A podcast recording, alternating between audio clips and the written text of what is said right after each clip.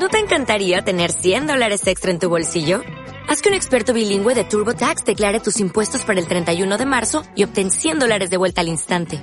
Porque no importa cuáles hayan sido tus logros del año pasado, TurboTax hace que cuenten. Obtén 100 dólares de vuelta y tus impuestos con 100% de precisión. Solo con Intuit TurboTax. Debes declarar para el 31 de marzo. Crédito solo aplicable al costo de la presentación federal con TurboTax Full Service. Oferta sujeta a cambios o cancelación en cualquier momento.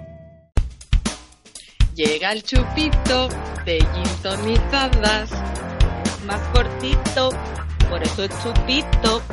Llega el chupito de gin tonizadas. Bebe un traguito, verás lo que pasa.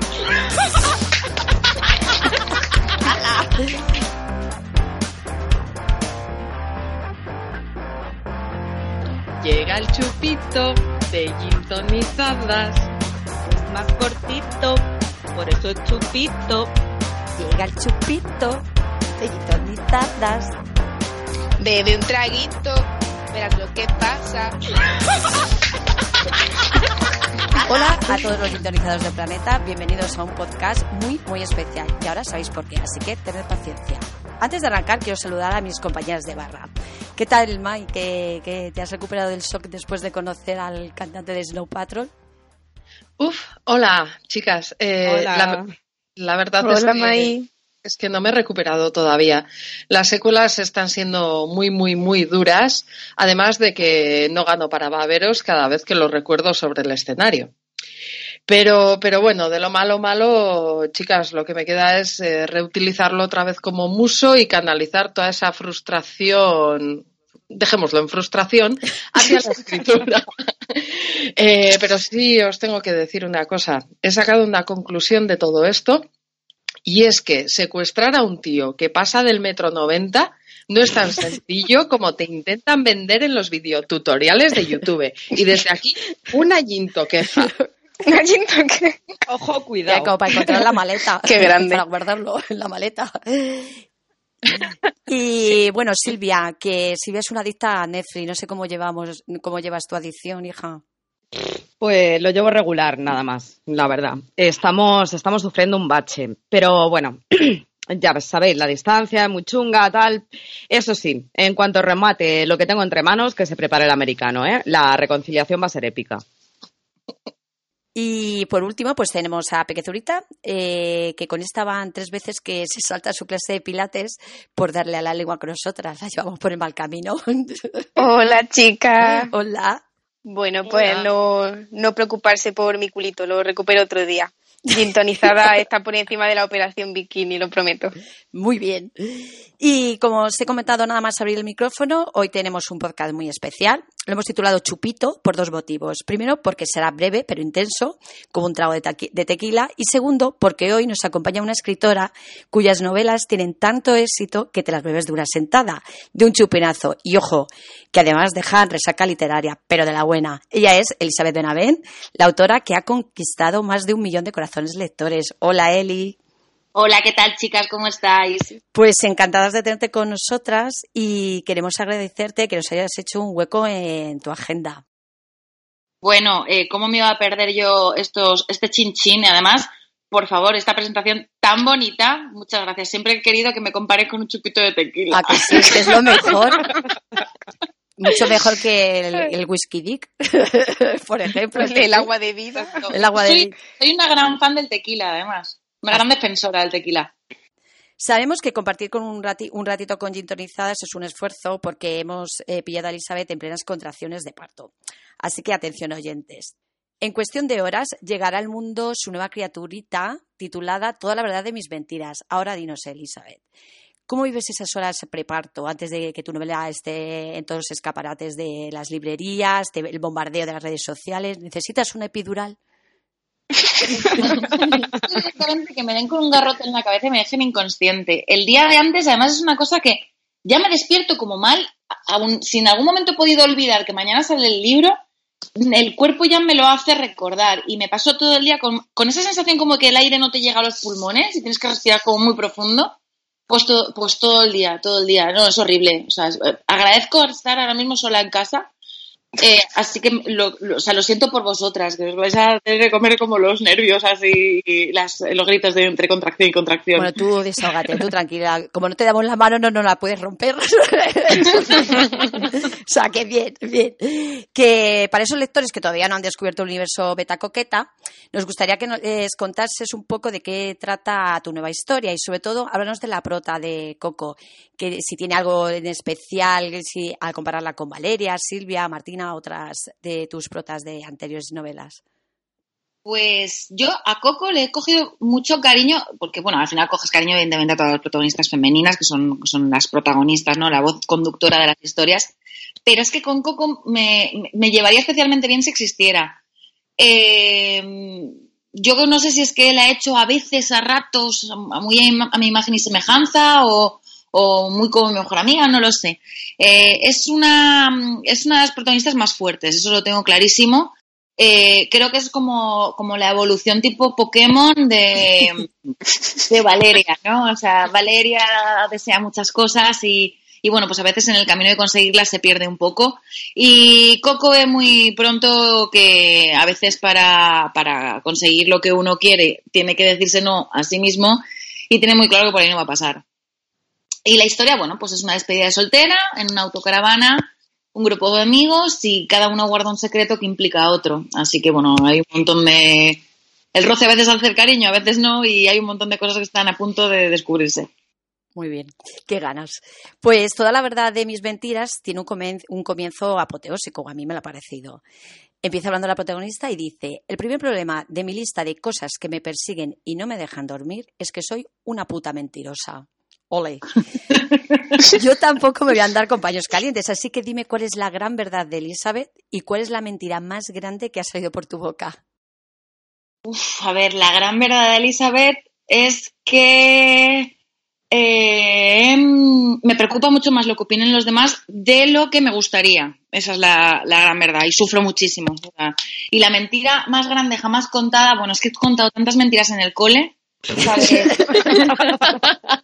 Yo salvaba de las cosas, mi madre me decía, es que de verdad estás eh, bendecida con agua de altramuces, es un dicho muy valenciano. Eh, no me pillaban en ni una, o sea, pero yo no sé cuántas veces habré hecho gimnasia en la vida, pero yo siempre tenía la regla. Qué buena.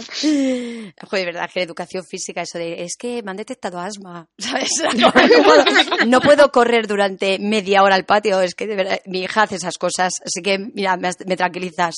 Yo de verdad creo que he padecido casi todas las enfermedades posibles, así que ánimo a tu hija. Vale, se lo diré. Eh, en tu nueva novela, Coco está secretamente enamorada de uno de sus mejores amigos y con el que además comparte piso. Situación delicada y complicada, sobre todo, pues, pues cuando él no te corresponde o quieres desengancharte. De ahí mi siguiente pregunta. ¿Tú qué prefieres? ¿Enamorarte de un mejor amigo o de tu peor enemigo?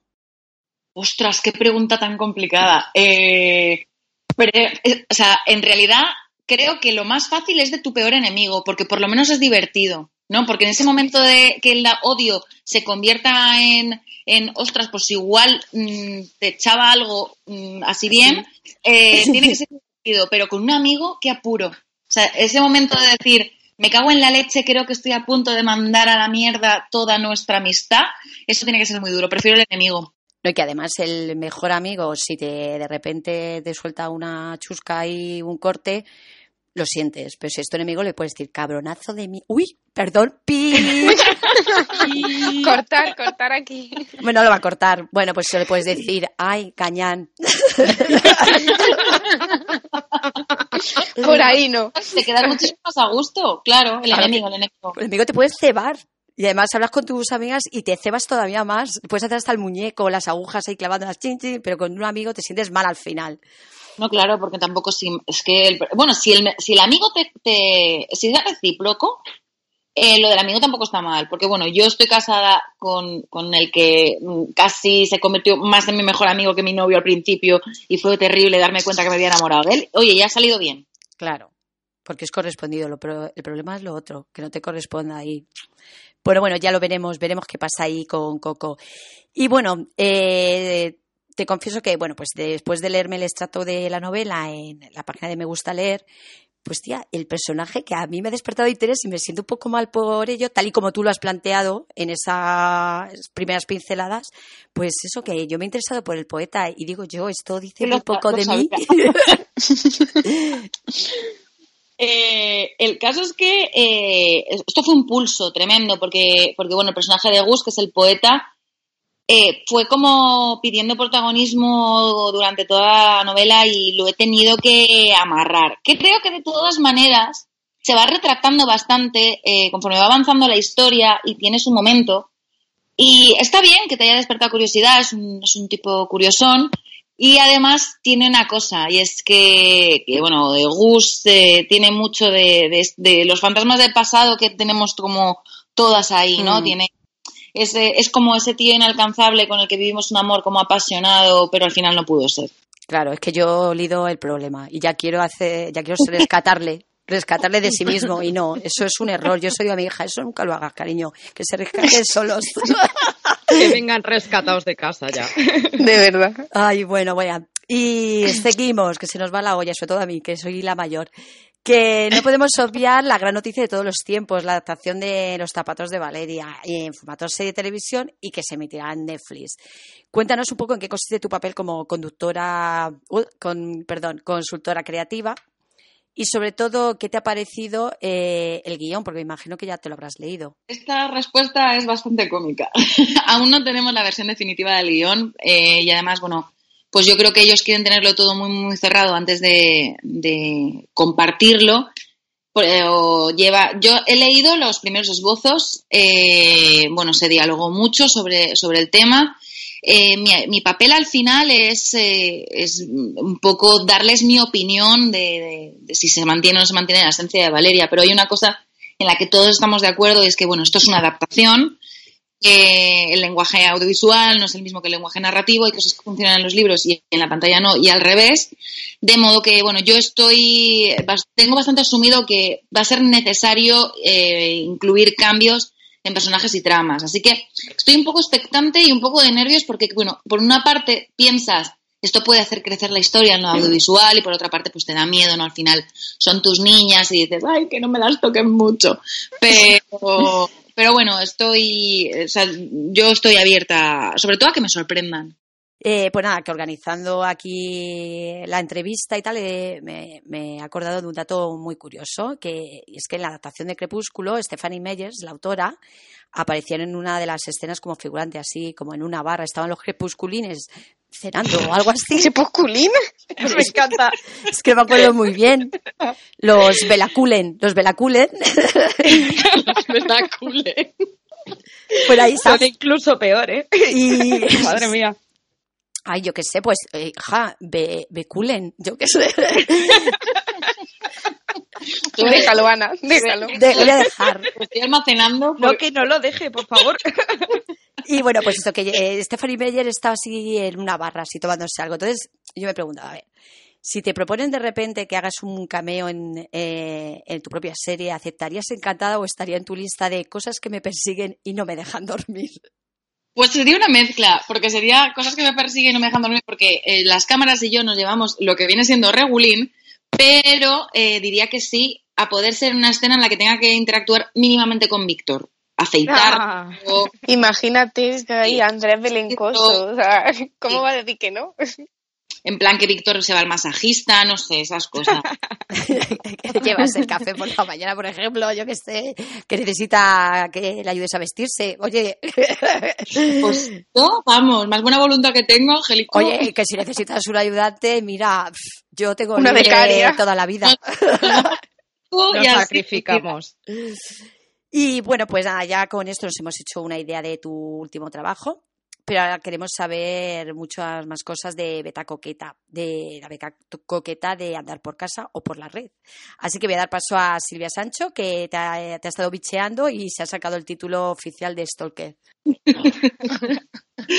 pues, pues sí, efectivamente, el título de Stalker ya es mío y ahora estoy esperando recibir en casa el título de la Universidad de Massachusetts en estudios avanzados sobre Elizabeth Benavent. La primera... Sí, sí, Ya mismo te llega. Pero vamos, esta semana seguro. Tengo miedo. La primera pregunta sí que me surge después de invertir como 400 horas en dar un repaso rapidito a tu actividad en las redes. ¿Qué consejo le darías a esa autora primeriza que está a punto de publicar en Los zapatos de Valeria? Pues le diría que no se angustiara tanto, pero es que no me haría ni puto caso. Perdón, no me haría ni. La siéntete libre. Sí, sí. Sí, muy Entonces, fistas. soy, o sea, soy muy cabezona y aún lo era más mm, eh, en mi tierna juventud, porque bueno, yo, o sea, han pasado ya unos años. Entonces le, le intentaría meter en la cabeza que no se angustie y que, que, bueno, que no, pu- o sea, no está haciendo nada malo, que no le tiene que dar vergüenza y que, mm, no sé, o sea, que, que todo lo que le puede pasar es bueno. Entonces que se relaje. Yo diría eso. Digo que se relaje. Igual que se lo digo a cuando alguien me pregunta por redes, oye, ¿cómo, qué hago para eh, publicar y demás? Pues le explico y siempre le digo, por favor, sé tú misma, que nadie te haga cambiar tu tono, qué tal, y relájate, todo lo que puede pasar es bueno, pero vamos, aplicárselo ya es otra cosa. No, no, pero es un gran consejo, desde luego. Y eh, acerca de, Beta Coqueta, ¿tú te sientes todavía como muy unida a esa especie de alter ego o poco a poco te vas alejando de él? Es que, eh, a ver, es como la parte más sociable de mí misma. Entonces, es- o sea, Beta Coqueta ya se ha quedado como un poco como, como el nombre que tengo en redes. Pero sí que es verdad que lo que antes era más un personaje se ha ido limando hasta hacerlo. Hacerlo. A mí me parece muy incómodo tener un personaje que no se parezca en absolutamente nada a quien eres. Entonces, yo creo que con el tiempo y, y sobre todo eh, cuando ya te has familiarizado con las redes, como ya sabes cómo funciona, cuando ya tienes el culo un poco pelado de lo que pasa y lo que no pasa, pues vas dejando más a tu yo que salga y que se haga cargo. Entonces, al final, Beta Coqueta es el nombre, ¿no? De la, la que utilizo en redes, pero y la parte más, más eh, como la, la coqueta, ¿no? Pero son la Ujú. misma persona, somos la misma persona. Ya la tienes asimilada en ti misma, ¿no? Claro. eh, algo, algo que nos preocupa seriamente, Elizabeth, es ¿cuándo crees que vas a desengancharte de Harry Styles? Creo que nunca. Nos lo A temíamos. terapia. Toc, toc, malas noticias. Eh, mi marido a veces me pregunta lo mismo. El otro día entró en casa y me vio viendo un, un concierto de Harry Styles y me dijo otra vez y yo mm, preferí callarme la- que sé los diálogos. De todas maneras, yo creo que va, que va a crecer muy bien. Y total, es que es muy chiquinino aún. O sea, Le queda tanto recorrido, ¿verdad? tiene tanto por enseñar al mundo. Bien, bien, pues nada, eh, le seguiremos los pasos, desde luego. Eh, ahora ya poniéndonos un poquito serios dentro de lo serio que nos ponemos nosotras, eh, ¿por qué la poesía, Elizabeth? Y sobre todo, ¿por qué ahora, con tanta fuerza? Pues eh, era un momento, a ver, es- es- me he pasado el último año eh, alternando lo que significa bebiendo, mucho con, con gente de la editorial que se dedica a la poesía y, eh, y es una cosa que siempre me ha parecido muy admirable, ¿no? O sea, yo no tengo el talento de- o para, para ser poeta, es una cosa que tengo que, que tengo que asumir, entonces, bueno, yo no puedo decir que lo que haya, lo, lo que hay en el libro es poesía, porque bueno, es, es algo que yo he hecho, eh, así como un poco mm, chunguillo, pero bueno, yo Seguro que no. yo hecho desde las tripas y bueno, yo creo que ha sido una mezcla de curiosidad, fascinación, que me encajó tanto, tanto, tanto el personaje del poeta cuando apareció, cuando me apareció en la cabeza. Ostras, y un personaje poeta, me, o sea, me pareció que encajaba también en la historia y al final eh, esos versos ¿no? que, que- que yo me, me- me he aventurado a, a escribir, pues al final servían también como un poco hilo conductor para ciertas partes de la novela. Me pareció que salía también un poco de lo que estaba haciendo en los anteriores libros y dije, ¿por qué no? Yo no me lo suelo pensar mucho, digo, ¿por qué no? Bien hecho, bien hecho. ¿Y, eh, ¿y por qué Madrid? Madrid y yo tenemos una relación muy intensa y, y creo que eh, es muy, muy difícil que yo me, me quite me, me quite esta, esta piel, ¿no? Porque, bueno, yo me he hecho adulta aquí. Yo llegué con, con 23 años a Madrid y yo me he hecho adulta aquí. Me han pasado, pues, muchas cosas, eh, casi todas, gracias a Dios, buenísimas. Yo eh, me decía una amiga el otro día una cosa preciosa y es que con cada persona que conocemos pintamos un Madrid de colores, ¿no? Un mapa de colores que va trazando como recuerdos y al final eh, es como las líneas del metro, pero, pero en recuerdos. A veces evitas ciertas líneas, ¿no? Porque te traen como un malestar y a veces las recorres con nostalgia. Entonces, para mí, Madrid siempre va a ser el punto de partida, por lo menos por ahora. Eh, pero en esta sí que es verdad que me quise alejar un poco porque echaba de menos el mar. Entonces volvemos a acercarnos al mar, vuelve a ser una, una historia que se vive mucho a sus orillas. Qué bien, qué bien. Y eh, bueno, ya para finalizar, eh, algo de vital importancia, ¿vale? En un karaoke, ¿tú eres de Rocío Jurado o de Beyoncé? Bueno, Rocío Jurado por Bien, bien. Claro. Es de las nuestras. Bien, como una ola. ¡Bravo! Yo, mi preferida, que es punto de partida, que Bueno, la bueno, canto bueno, muchísimo bueno. en el coche. Y el otro día, eh, un conductor en un semáforo eh, me hizo bajar la ventanilla y me eh, empezó a insultarme porque pensaba que yo en vez de estar cantando le estaba gritando. Y le dije, De la intensidad, me muero. sí, sí, es- sí, sí. Bueno, eh, en realidad estas cosas me suelen pasar. Normalmente la gente me mira raro en el coche porque Rocío Jurado es la mejor, la más grande y eso no se puede, no le llega ni Beyoncé ahí. Di que sí. Diga usted que sí, no hay más que hablar. Y bueno, pues ahora voy a pasar el, el micrófono a, a Peque, que ella es nuestra alma revolucionaria en Gintonizadas, lucha por cambiar el mundo de las mujeres, por eso de que es joven además y tiene punch. Y estoy segurísima de que os entenderéis muy bien. Hala, Peque, al lío. Ahí voy. Bueno, pues yo tengo que hacerte una pregunta también de vital importancia, como, como lo del karaoke. Y es que según la respuesta puede herir mi sensibilidad de agente de igualdad de género. Así que Va. allá voy, ¿eh? Me la juego. Vale. Eh, ¿Tú eres feminista, Eli? Sí, por supuesto. Ay, qué bien. Ya puedo volver a respirar con normalidad. Bien, te has librado de la multa. Es que además me, me parece, me parece ¿Cómo que, no? ¿Cómo que- no? que no, o sea, ahora mismo no nos podemos permitir el lujo de no serlo y, y- y es que es que eh, so- o sea, es que es, es quien es quienes somos. Entonces simplemente, o sea, es que es, es el momento además de, de llevarlo por bandera y, y lucharlo mucho y pelear Sí. mucho y sobre todo que eso que, que des- quitarle un poco ese, ese estigma que los señoros no. He leído esta mañana una cosa en redes horrible sobre un listado de las cosas que tiene que tener una feminista. Ay, yo lo leí ayer. Buah, de qué verdad. mal ratito. se me retira, se me revuelven las tripas pero bueno luego me imagino al señor en su casa escribiendo eso riéndose amargadísimo porque nadie le quiere porque esto no lo puede haber escrito otra persona y ya pues se me pasa un poco La verdad que sí, todavía nos queda ahí esa lacra de, pues poder decir soy feminista y, y que te sigan mirando mal, bueno que miren lo que quieran de verdad. y a la hora de expresar algún tipo de, de contenido en tus redes pues sobre la igualdad de género y, y sobre el feminismo y tal, ¿has sufrido algún comentario negativo o alguna cosilla así? Sí, después del 8 de marzo tuve una, una noche de unfollows así bastante, bastante fuerte, pero bueno, yo entiendo que eh, esta soy yo, esto es lo que yo estoy compartiendo y si no estás de acuerdo, pues no sé, estás en tu completo derecho de irte y, y bueno, tampoco me ofendió y bueno, ya me- cuando entran ciertas discusiones, sobre todo discusiones entre, entre las personas que están comentando una misma foto, pues eso ya Sí. Tienes que entrar en plan de, mira, es que este no es el tema, es que no hay que pelear entre nosotras, es que es justo lo contrario. Pero, pero bueno, yo creo que cada vez es menos y que, y que al final todas vamos a decir con la boca bien, bien grande, soy feminista. La verdad que sí, yo creo que también es verdad que hemos avanzado mucho. Yo creo que el tema de las redes, sí es verdad que se ven esas cosas, pero creo que también ha sumado un punto a favor muy bueno y ha estrechado relaciones también. Sí, totalmente de acuerdo. Y yo estaba ayer leyendo la, la muestra, igual que, que Ana, de toda la verdad de mis mentiras, y hay un trocito en el que Coco dice, los días que no me encuentro solo tengo que mirar su cara para recordar que puedo, que valgo, que sirvo y que merezco, no por él sino por mí.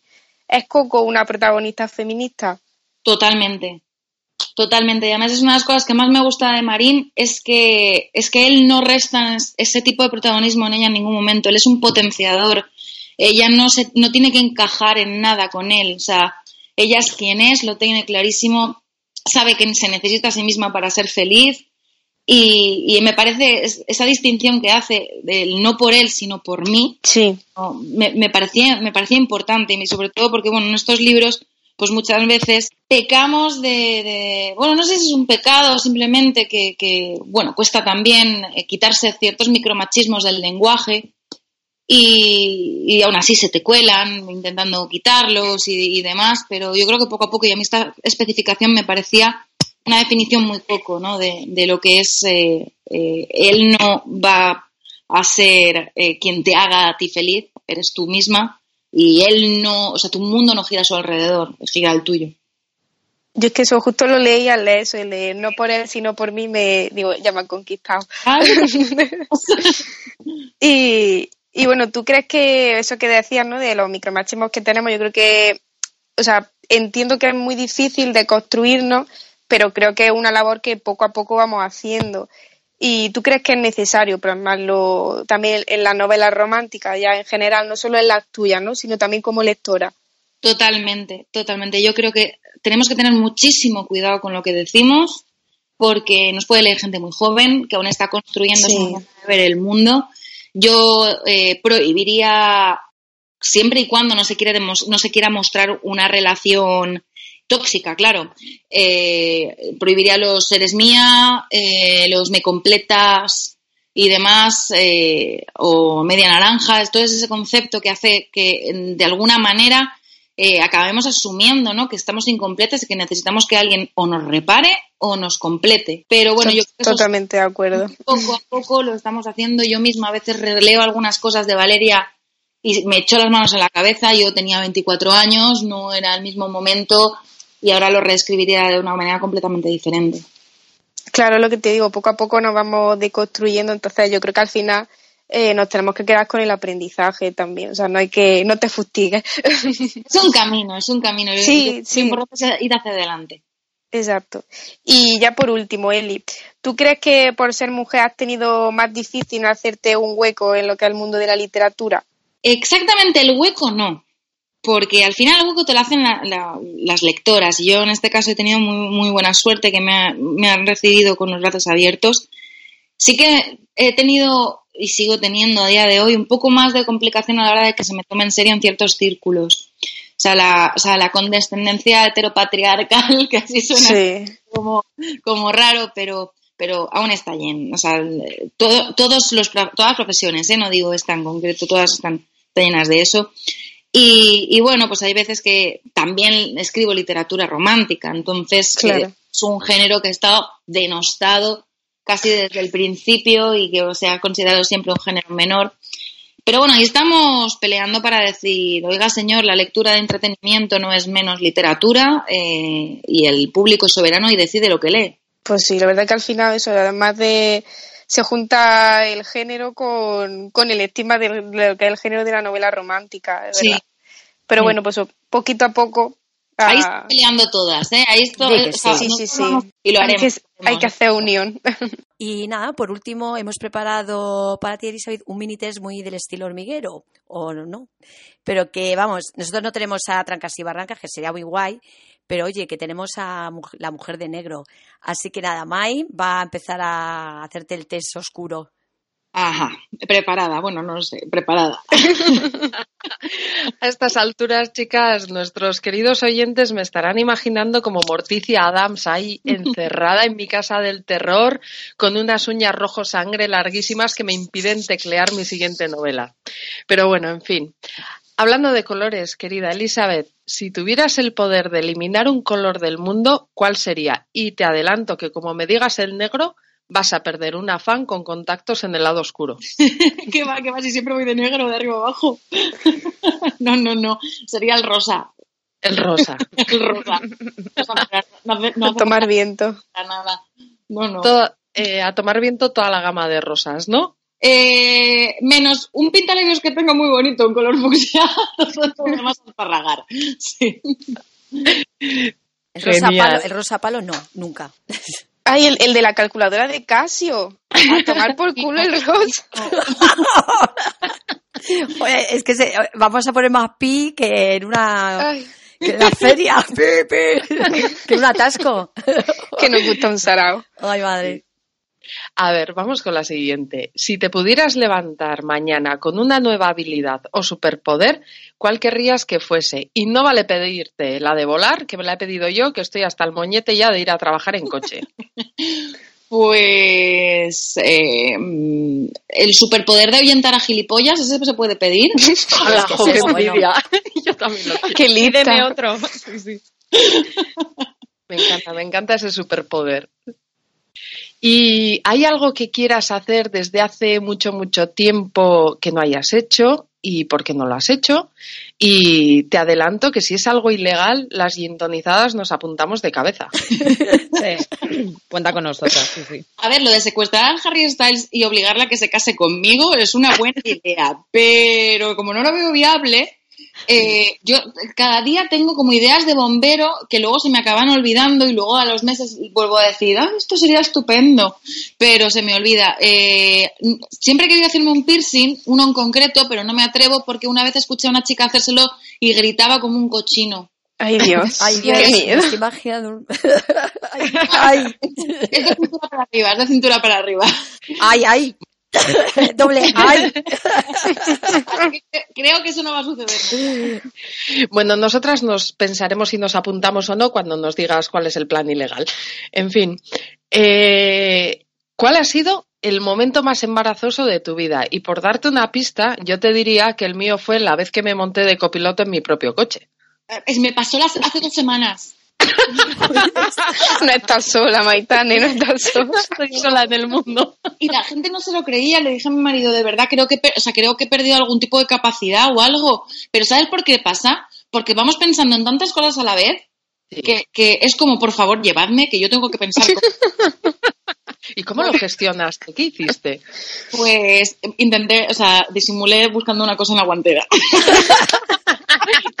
Yo hice exactamente lo mismo y luego me bajé con toda la dignidad del mundo, rodeé el coche Que y era venga. poca ya. y con la dignidad intacta. No, pero yo tengo un peor momento que además eh, nos pasó a mi mejor amiga y a mí cuando teníamos 15 años y creo que nos va a perseguir durante toda la vida. Conocimos unos, chiqui- unos chiquitos y nos dijeron eh, que fuéramos el día siguiente a la playa con ellos. Entonces la playa donde iban ellos estaba muy lejos del apartamento de mi amiga y decidimos ir en bicicleta. Y el padre de mi amiga nos dijo que Nanay de la China que en bicicleta solo íbamos si llevábamos casco. Solo tenía dos cascos, uno rosa y uno plateado. Nos pegamos y yo gané el plateado. Eh, eh, y esos chicos, cuando nos vieron aparecer con los cascos, porque no, no se nos ocurrió la idea de mm, decir, sí, sí, te lo pones y a la vuelta de la esquina quitártelo, no. Som- fuimos tanto likes que fuimos todo el camino, con 15 años, con casco. Pero, Ah, yo nada más le decía, María, a ver, yo me caigo y yo me mato igual. Aquello era como eran cascos como para niños de cuatro años, fue terrible. La- esa, cara, esos chicos, los voy a tener para siempre gra- grabados en la retina, de verdad. Claro, eh, pasaron de nosotras, pero, pero vamos, como del viento. Porque quién le va a hacer caso a esos dos. Ay, por Dios. En fin, eh, cuéntanos el peor morreo que te hayan dado, pero tranquila que no hace falta que nos des nombres. Eh, o sea, el primero, el primero fue horrible, horrible nivel. Le llamé a una amiga y le pregunté, ¿pero tanta cantidad de saliva es normal? Dios. Fue asqueroso, asqueroso. Te lo juro que llegué a casa pensando, a, pa monja, yo voy para monja. voy para-". Qué asco, hay gente que no debería salir de casa.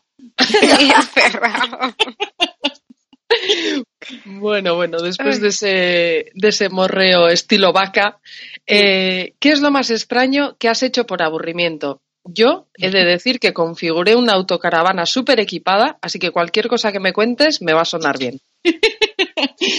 No sé, o sea, lo de por aburrimiento. O sea, una vez mi hermana y yo maquillamos al gato.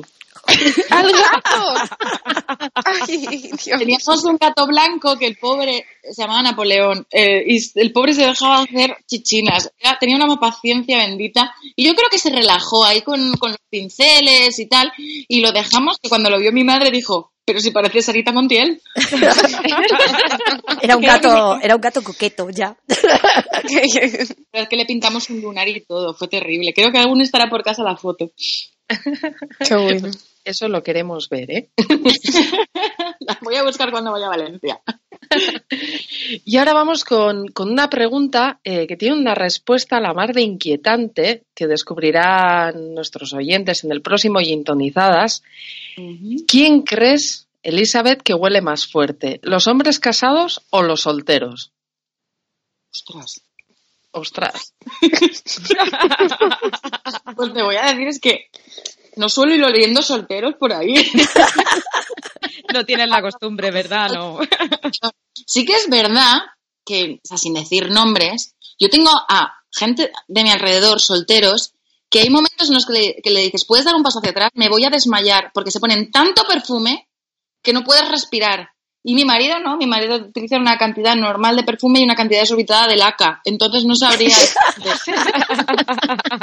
no sabría. No sé por qué bando de, de cantarme, la verdad. Bueno, bueno, pues en el siguiente podcast daremos la respuesta. Y Estaré atenta. Elizabeth, susto, muerte o maná. Bueno, maná seguro que no.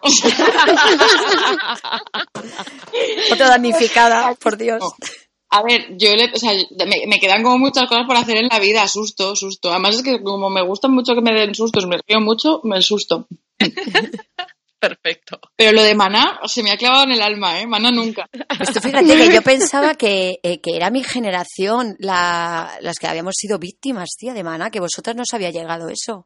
Uy, Bueno, que no. Yo iba a un bar que siempre ponía la de, la de anclado en un bar esta y cerraba con el muelle de San Blas. Uf, qué chungo. Que te ibas a casa con un bajón que vamos. Y en, y en mi época no la, no la ponían para bailar lentas, que joder, que ya se crea horrible bailar lentas. O sea, se, se- se asociabas siempre, luego cuando estabas con un tío, asociabas, ¿sabes? Cuando, cuando te presionaba y te acercaba mm, cebolleta, ya como estamos así, ¡hala! Pues lo tenías asociado a Mana todo el rato, porque claro, como el dicho que te lo había puesto 100 veces, ¿sabes? O sea, eh, horror, horror. o sea, qué bajona, no, no, no, no. Además, el otro día vi al cantante y se parece sospechosamente a un gato. Ay, Dios. ¿Verdad? Está mutando total. Sí, sí, sí, no sé qué le... O sea, todo mi respeto a ese señor, ¿eh? O sea, todo mi respeto, lo digo con, con mu- muchísimo cariño. Bueno, bueno. No sé si no prefiero un gato que la viejita de las chicas de oro, ¿eh? Pero bueno, Que es en lo que está mutando Bon Jovi. ¿Y por qué mu- mutan todos en gato? Sea, esto Qué mal envejecen, no, no puede ser. sí, sí, sí. Bueno, y hablando de música y de grupos, eh, ¿qué letra de canción es la que más impacto ha tenido sobre ti? Además de la barbacoa de George Dan, que tanto ha afectado a nuestras vidas y nos ha empujado a escribir romántica como locas. Sí, sí. Claro. La, la barbacoa es una cosa que se- lo llevo tatuado en el alma. Pues Mediterráneo de Serrat y bueno, en realidad, en realidad no, en realidad es la, la copla de Concha Piquer. De verdad, porque mi madre siempre está cantando copla. Y, y a mí me flipa la copla, me flipa. Me parece que cuenta unas historias que es que lo llevas al cine y es un peliculón. Total. Soy, soy muy fan de la, de, la, de la copla y de las letras de la copla, vamos. Ese, esas cinco farolas, eso no hay nada que lo compare. Ole, ole. Y vamos ya con la última, Elizabeth, la más importante, la típica pregunta que te pone filosófica a las 4 de la mañana después de seis gin tonics. Ajá. A ver, o de seis tequilas, lo que tú prefieras. Agárrate. Agárrate. ¿De qué color se pone un pitufo cuando toma el sol? Morado. Me encanta. Está morado, porque si yo me pongo roja, el pitufo se tiene que poner morado por, por o sea, es una, es una cuestión física. Todos sabemos que los pitufos No, toman no el tenemos, sol. no tenemos respuesta. Sí, sí. Yo creo que morado. Pero, pero vamos, que, que me- si me dices amarillo también me lo creo. o sea. Depende de los gin tonics. Yo creo que sí. Sí, tendremos que hacer una encuesta, yo creo, ¿eh? porque no lo veo nada claro, chicas. Yo lo lanzaría como, como eh, encuesta de Twitter, porque las respuestas pueden ser muy, muy grandes. ¿eh? Sí, Uf. Nos lo apuntamos. sí. Pues nada, que ya hemos terminado, ¿no, Mai? ¿Ya has terminado tu test? Sí. Ya he terminado ¿Quieres, mi test. ¿quieres hacer test algún maligno. ¿Quieres hacer un diagnóstico? ¿Cómo vas a analizar? que nada, que No. ya hemos terminado y que seguro Elizabeth has acabado con dolor de cabeza porque esto ha sido la entrevista más larga del mundo. eh, a pesar de que le hemos llamado Chupito. Dame siempre, por favor. Ojalá todas las entrevistas fueran tan divertidas. Pues nada, tú tranquila Oh, bien. que tienes las puertas abiertas de esta eh, Ginto Studio. Del Ginto Estudio. Y que nada, y gracias a, por acompañarnos, ha sido un placer. Sobre todo gracias por, pues, por tantas historias bonitas que nos traes con tus novelas. Te deseamos mucho éxito con toda la verdad de mis mentiras. Así que muy poquitas horas ya estará con nosotras. Y a vuestros oyentes, gracias por escucharnos. La semana que viene volvemos con la tradicional Copa de Gintonizadas con todas sus secciones. Más risa, más literatura, eh, sorteos, tomas falsas. Y a mis compañeras, pues bueno, lo único que les puedo decir que nos podemos tomar otra ronda de tequila para que no te caiga la noche. Si os Pues yo por Venga, mí- Claro que sí. pues ya está. Adelante. Muchísimas gracias, chicas. Me lo he pasado súper bien y, y mil, mil, mil gracias por darme este huequito en vuestro, en vuestro programa y por vuestras historias y, y por vuestro ánimo y, y cariño. Pues nada, nos vemos en la Gracias a próxima. ti, Eli. Un besito. Muchísimas Gracias a ti, gracias. bonita. Exacto.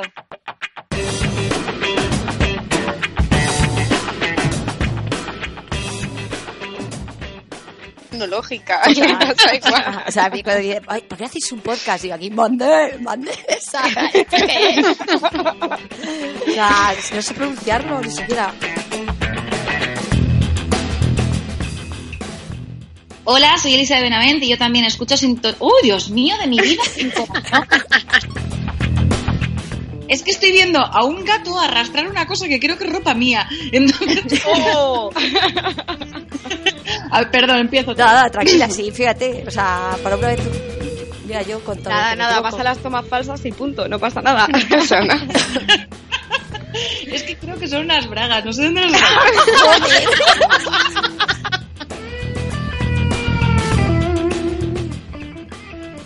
Seguro que sí. Claro que sí. Pues nada, un besote gordi y no sé cómo pagar esto. La abuela.